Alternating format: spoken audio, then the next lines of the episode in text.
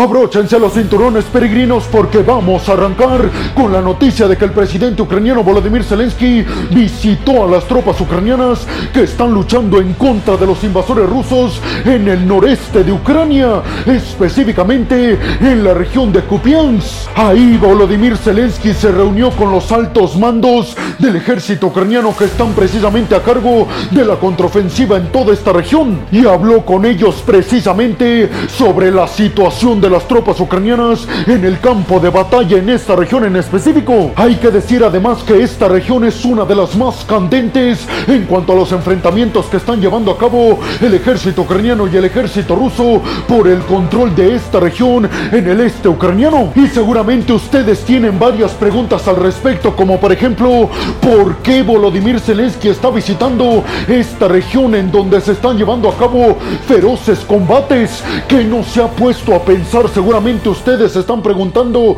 que puede ser bombardeado mientras visita a estas tropas ucranianas en esta región del noreste. Y seguramente también se están preguntando cuál es el objetivo de esta visita. Nada más es ir a motivar a sus tropas. Pues aguarden porque esas dos preguntas se las voy a responder inmediatamente a continuación. Y es que con respecto a la peligrosidad que representa visitar estas regiones para el presidente ucraniano, déjenme les digo que nadie, absolutamente nadie, tenía conocimiento de dónde estaba realmente Volodymyr Zelensky reuniéndose con los altos mandos militares a cargo de esta contraofensiva en la región de Kupiansk.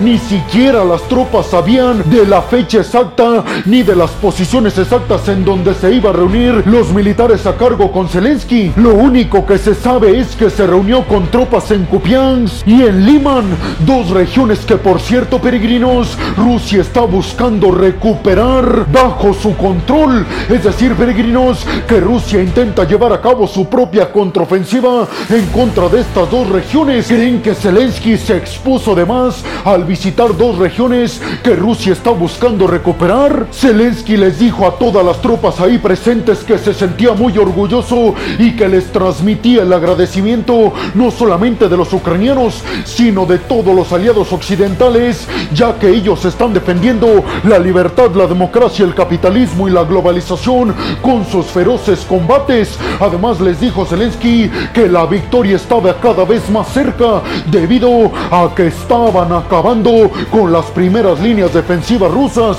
que aseguró Zelensky son las más difíciles de atravesar, pero una vez que atravesemos estas líneas, las primeras, será bastante sencillo arrebatarle lo que nos han quitado a los rusos. Y sobre la pregunta de cuál es el objetivo de esta visita del presidente ucraniano Volodymyr Zelensky, yo les diría, peregrinos, que el presidente ucraniano regularmente ha visitado a estas regiones dentro del contexto de las contraofensivas cuando va a arrancar una contraofensiva fuertísima en esa región que visitó Zelensky previamente. Es decir, que podríamos estar viendo el inicio de una gran contraofensiva en esta región en el noreste ucraniano, precisamente cerca de Kupiansk. Y tal vez Volodymyr Zelensky utilizó esta visita para ver los detalles de la contraofensiva que van a estar llevando a cabo próximamente los militares ucranianos. Pero eso es algo que vamos a descubrir con el paso de los días. Zelensky aseguró que fue muy claro con los comandantes a cargo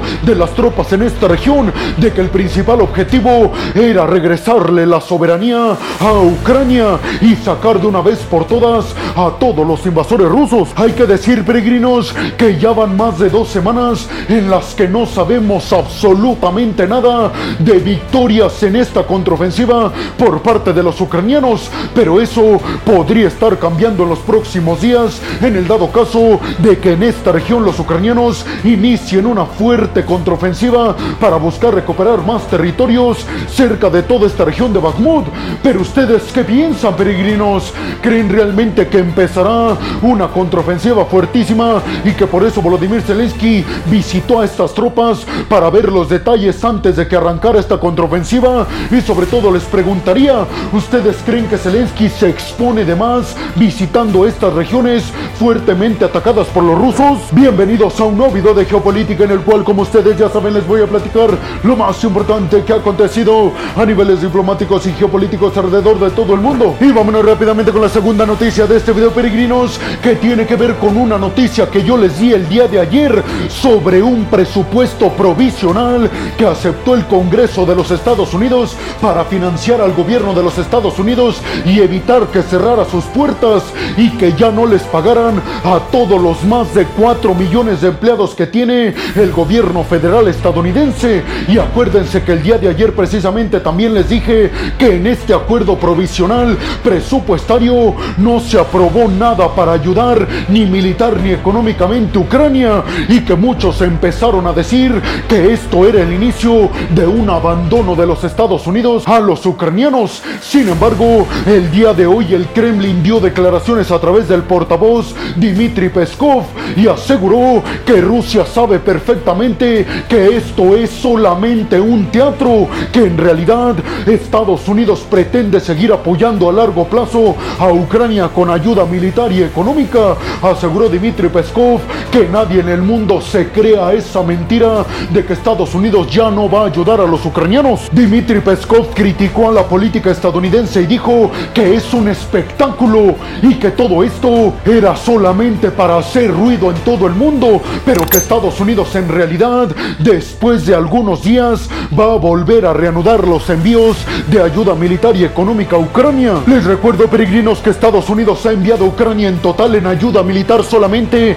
43 mil millones de dólares y en ayuda militar, económica y humanitaria, sumando todas estas ayudas, Estados Unidos ha entregado desde febrero del año pasado, cuando arrancó la invasión, ha entregado a Ucrania cerca de 80 mil millones de dólares. Y a propósito de esta reanudación posible de ayuda militar y económica desde Washington hasta Ucrania, ¿quién creen que también criticó esta política estadounidense? Nada más y nada menos que el presidente mexicano Andrés Manuel López Obrador. Y es que aseguró que Estados Unidos, con estas ayudas militares y económicas a Ucrania, lo único que hace es alargar el conflicto y que con esto se aleja mucho la posibilidad de que lleguen a un acuerdo de paz rusos ucranianos. En gran parte y en resumen, el presidente mexicano acusó a Estados Unidos de que por su culpa se está alargando el conflicto entre Rusia y Ucrania. Además, Andrés Manuel López Obrador criticó a Estados Unidos porque aseguró que ese dinero podría estar funcionando de mejor forma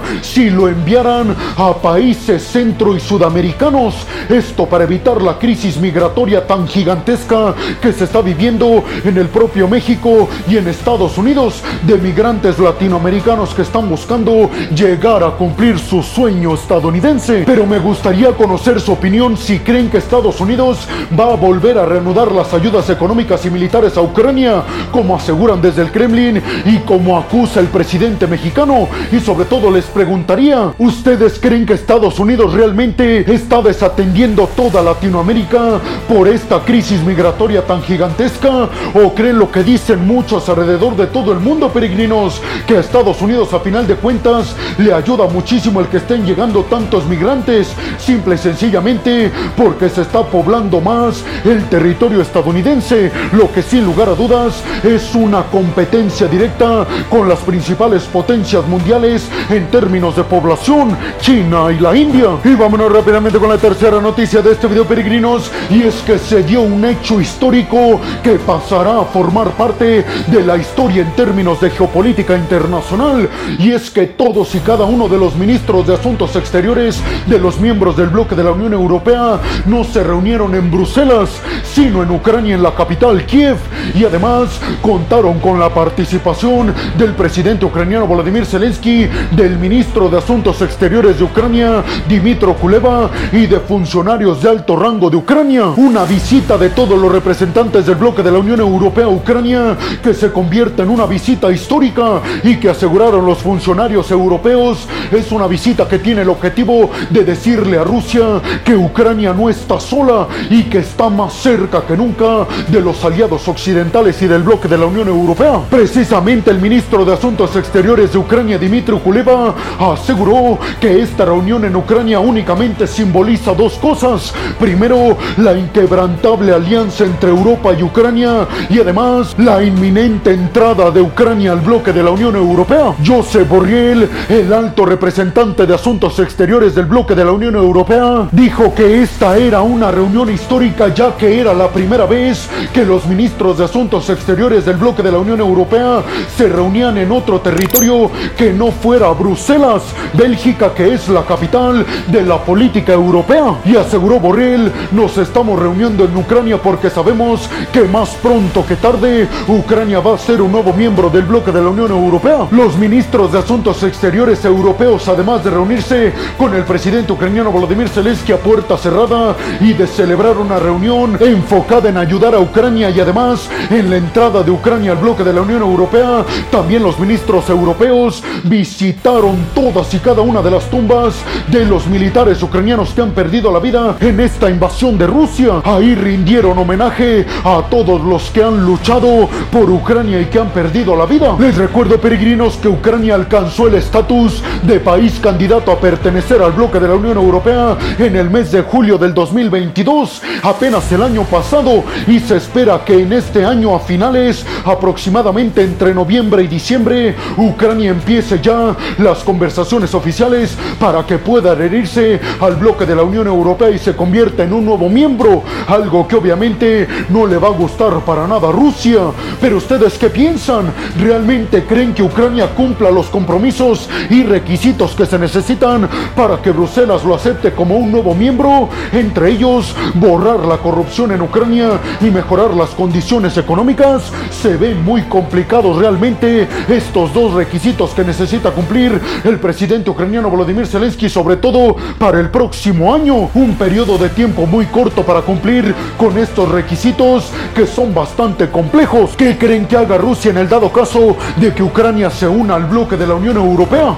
Rápidamente con la cuarta noticia de este video, peregrinos. Y ahora vamos a hablar de Eslovaquia. Y es que en el video del día de ayer yo les platiqué sobre la culminación en las elecciones en Eslovaquia. Sin embargo, Eslovaquia ha acusado interferencia e injerencia de Rusia en estas elecciones eslovacas que se llevaron a cabo el fin de semana pasado. Elecciones que ganó Robert Fico, un autoproclamado prorruso y antioccidental y antiestadounidense. Eslovaquia mandó llamar al embajador ruso en esta región y aseguró que le van a cuestionar todas y cada una de las pruebas que tienen en Eslovaquia de que Rusia ha interferido en estas elecciones. Sobre todo le van a reclamar unas declaraciones que hizo el jefe de la inteligencia rusa, en donde aseguró que Estados Unidos estaba interfiriendo en la política interna de Eslovaquia. Lo que dicen las autoridades eslovacas es que este tipo de declaraciones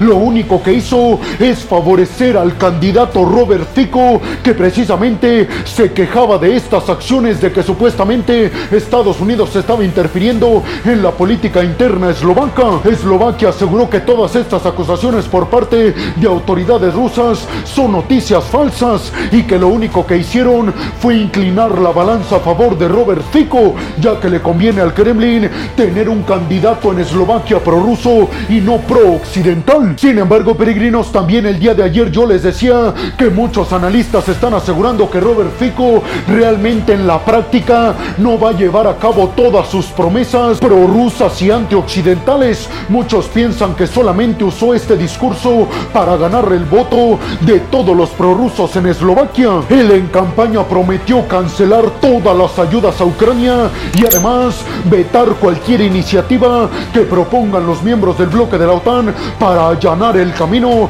para que Ucrania se convierta en un nuevo miembro del bloque de la OTAN. Sin embargo, como ya se los dije peregrinos, se espera que no cumpla o por lo menos no de forma completa todas sus promesas anti-Ucrania y anti-occidentales. Pero es un hecho que Robert Fico va a conformar su gobierno. Además, les recuerdo que Jan Stoltenberg, el secretario general del bloque de la OTAN, aseguró que después de las elecciones, él mismo se va a encargar de que Eslovaquia reanude las ayudas militares y económicas a Ucrania. Porque dijo Jan Stoltenberg, recordemos que no solamente se trata de la supervivencia y de la integridad territorial de Ucrania, sino de todos los países del este, miembros de la OTAN, porque sabemos perfectamente que si Rusia triunfa en Ucrania, intentará Vladimir Putin anexionar más territorios, sobre todo de las ex repúblicas soviéticas. ¿Ustedes qué piensan, peregrinos? ¿Creen realmente que Rusia interfirió en las elecciones en Eslovaquia para implantar a Robert Enemigo en la presidencia eslovaca. Y vámonos rápidamente con la quinta noticia de este video, peregrinos. Y ahora vamos hasta una noticia que reveló el Financial Times al respecto de que la India le pidió a Canadá que de forma inmediata saque a 41 diplomáticos canadienses de la India y que tenía como límite el 10 de octubre para hacerlo. Esto a medida que se profundizan más las disputas entre ambos países, Canadá y la India. Esto por la sospecha por parte de Canadá, peregrinos, de que el gobierno de la India encabezado por Narendra Modi tuvo algo que ver o participó de forma directa en la muerte del líder separatista de la India Sikh y ciudadano canadiense Hardip Sir Nihar. Les recuerdo que este personaje había sido catalogado en la India como un personaje promotor del terror en todo el mundo, pero específicamente en la India, precisamente por sus actitudes separatistas, que les recuerdo que los Sikh intentan separar una región del norte de la India de todo el demás territorio, algo que obviamente no quieren que suceda las autoridades en Nueva Delhi. La India ya ha negado contundentemente que haya participado en la muerte de este líder Sikh separatista en la India que radicaba en Vancouver. Sin embargo, Canadá con el primer ministro Justin Trudeau continúan asegurando que la India sí tuvo algo que ver en esto. Pero ustedes qué piensan, peregrinos? ¿Creen que ya es irreparable la relación entre Canadá y la India? ¿Creen que Estados Unidos logre hacer lo que se está proponiendo, arreglar precisamente las relaciones entre estos dos países, socios muy cercanos de Washington? Y por último les preguntaría directamente, ¿ustedes creen realmente que la India o el gobierno de la India, mejor dicho, participó en la muerte de este líder Sikh en Vancouver, Canadá? Y vámonos rápidamente con la sexta y última noticia de este video peregrinos y ahora nos vamos hasta el hecho de que Ucrania anunció que derribó a 29 drones rusos y a un misil de crucero. Esto en contra de la región de Kharkov. Los ataques fueron lanzados por parte de Rusia